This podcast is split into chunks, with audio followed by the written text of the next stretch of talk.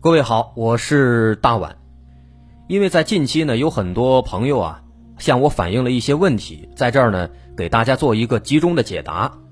首先，可能很多人比较关注的就是咱们的这个更新频率的问题，包括在咱们的节目下面的评论区啊，还是说在我的一些个人的社交平台的下面，经常会有朋友留言说这个节目怎么还没更新啊？好长时间没更新了。这个不是咱说啊，我觉得可能您也挺长时间没关注了。咱们这节目呢，目前一直都是每周更新一次，每次更新一个故事，一个故事分成两集。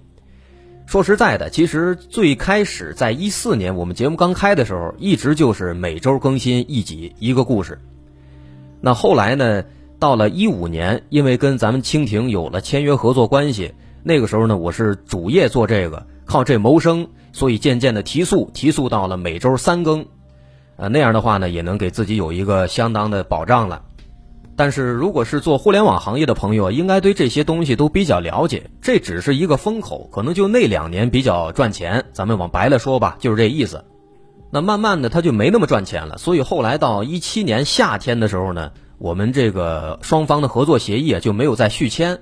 那我呢也开始另谋生路。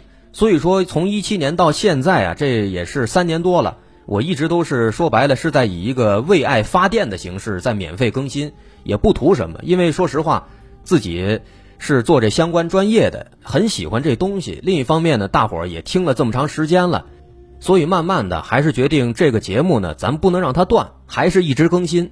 只不过呢，咱可能没有办法再保持那么高频率的一个更新状态了。而且跟我聊的比较多的朋友应该知道。咱们这个节目呢，做起来它其实比较麻烦，不管说是自己搜集素材，还是说其他的朋友来稿，或者说是找其他的文章授权，都会在需要一个很复杂的细化加工的过程，包括细化一些语言啊，调整一些逻辑啊，搜集更多的素材放到里面啊，其实是一个很耗时耗力的一个工程。包括现在每周更新一个故事，这一个故事其实就已经占用了我每周七天至少五个晚上的时间。这工程量其实是非常大的，只不过呢，让人感到比较失落的是啊，其实很少有朋友能够听出来我们在背后的这些工作，因为故事它毕竟都是一样的。假如说今天我们讲了一个案子，明天张三儿也讲了一个案子，这案子它主体的故事脉络其实都差不多，只不过呢，它就是在细节上可能俩人讲的不太一样，哎，可能这个详细，那个比较粗略，可能是有这样的差别。所以说呢，归根结底啊，可能也是我自己的一个强迫症在作祟啊，导致在这个东西上面呢花的精力会比较多啊，也正因此会让我觉得往年这么多年做下来啊，其实收入跟付出不成正比。当然这都是心里话啊。其实说实在的，假如说真的直接让我念这个纪实文章啊，随便找个这个军警杂志之类的一念，那一周七更，一周十更都没问题，很简单。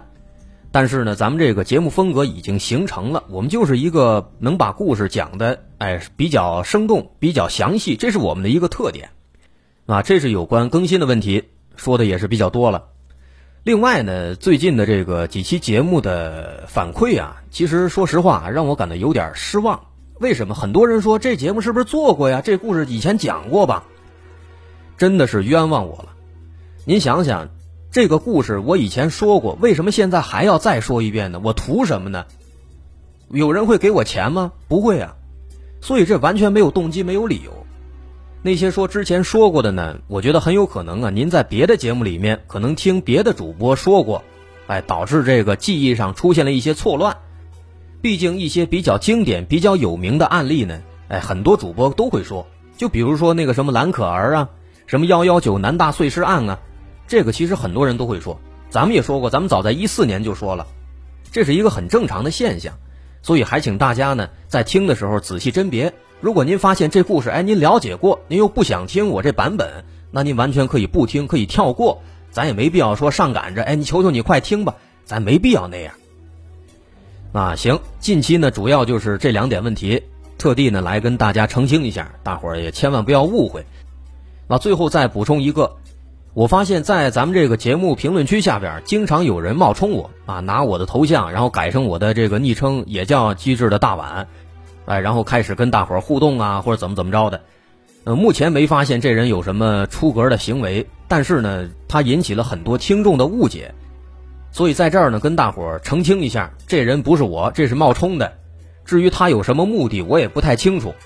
我一般呢是不会在评论区里边跟大伙儿留言互动的，因为留言非常多，而且说实话，有一些比较负面的，咱也不知道哪儿来的一些奇怪的这个留言。我这人呢，说实话，心理承受能力比较差，所以我也不太愿意去看这个评论区。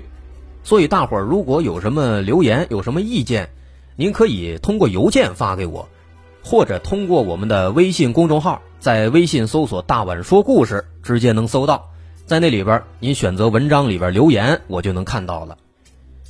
好，那么今天咱们就说这么多啊，也感谢大伙儿在这听了半天我的絮叨，那咱们就等着下期节目再接着聊吧。另外多说一句。十一国庆期间，咱们还会正常的每周一更新，大伙儿放心。好，咱们正式节目见。